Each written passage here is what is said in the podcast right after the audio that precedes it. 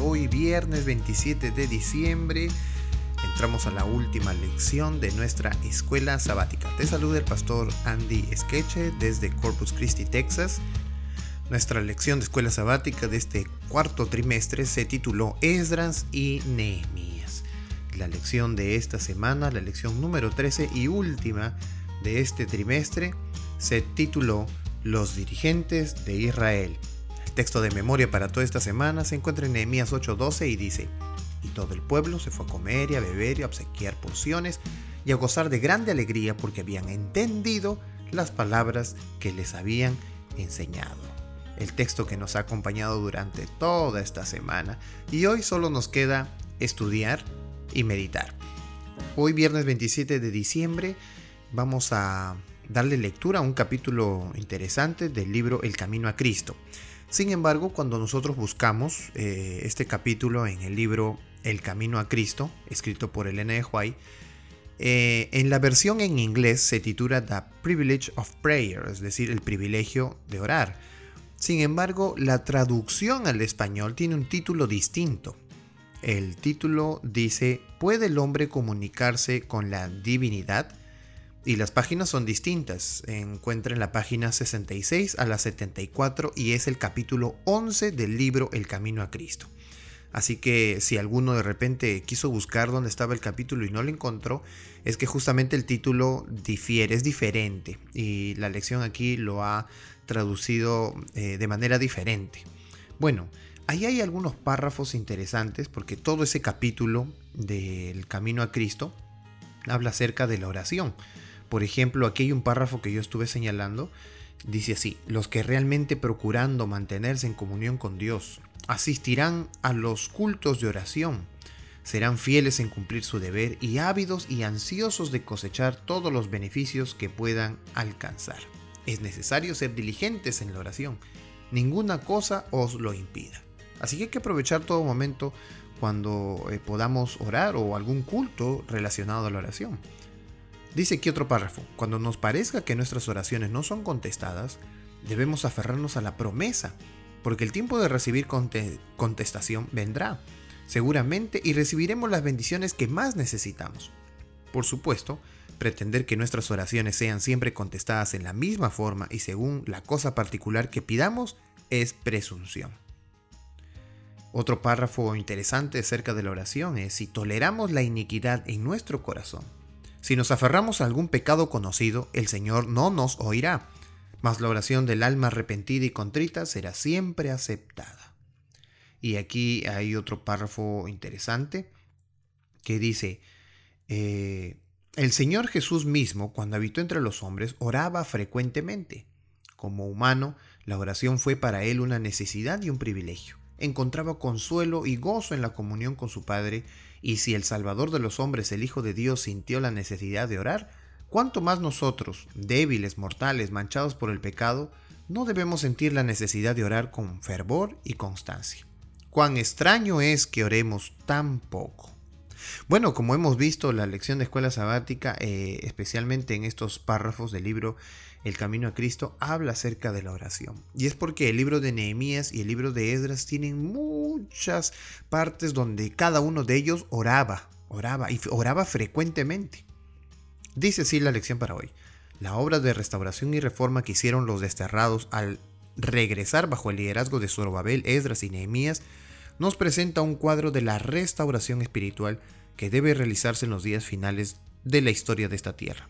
El remanente de Israel era un pueblo débil, expuesto a los estragos de sus enemigos, que por su medio se proponía a Dios conservar en la tierra un conocimiento de sí mismo y de su ley.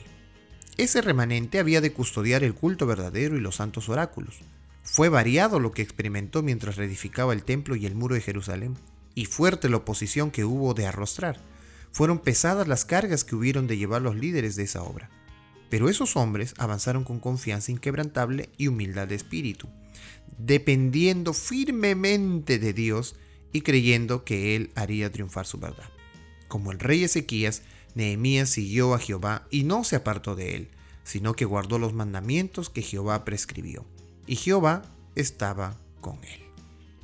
Bueno, como nosotros vemos aquí, estos hombres avanzaron con una firmeza, con confianza inquebrantable, fueron humildes delante de Dios, siguiendo las palabras de su Espíritu Santo, y dependieron firmemente de la voluntad divina, creyendo que Dios haría lo suficiente para ayudarlos en la misión que se les había encargado.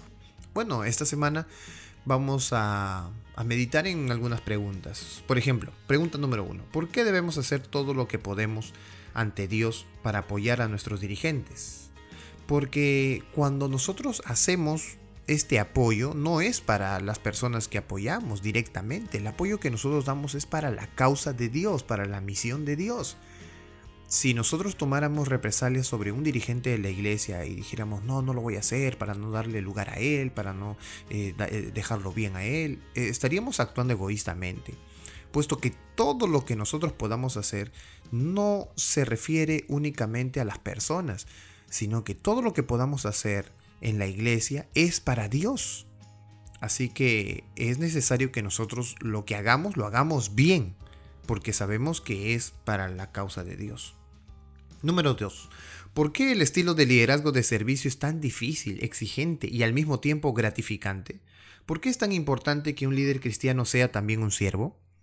Bueno, el liderazgo de servicio es tan difícil porque ataca el orgullo directamente. Y muchos de nosotros hemos sembrado orgullo en nuestro corazón por muchos años. Y arraigarlo de nuestra vida es un poco difícil. Por eso es que se torna el liderazgo de servicio un poco difícil, exigente. Pero es gratificante porque a la vez que servimos vemos la sonrisa de otras personas, vemos lo agradable que se pueden sentir y vemos cómo Dios actúa en su corazón para sensibilizarlos. Entonces es bueno actuar de manera eh, servicial. Además, porque nosotros compartiríamos así las características del carácter de Jesús y estas características van en contra del egoísmo. Número 3. Al principio y al final del libro, y también en el medio, Nehemías oró. Tanto Esdras como Nehemías eran hombres de oración. Cuenta cuidadosamente cuántas veces se menciona la palabra oración u oró en los libros de Esdras y Nehemías. Estos líderes estaban constantemente orando. ¿Qué debería decirnos esto sobre nuestra vida de oración? Bueno, lo que hemos leído en los párrafos del Camino a Cristo.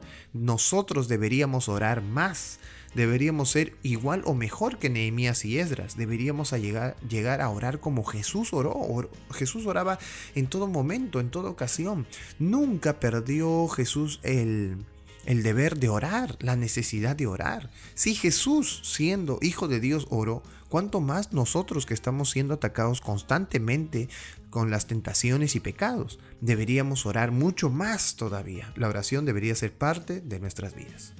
Número 4 se mantuvo fiel al Señor y no se apartó de él, sino que cumplió los mandamientos que el Señor le había dado a Moisés. Según de Reyes 18:6. ¿Cómo hacer para mantenerse fiel al Señor? ¿Qué significa eso?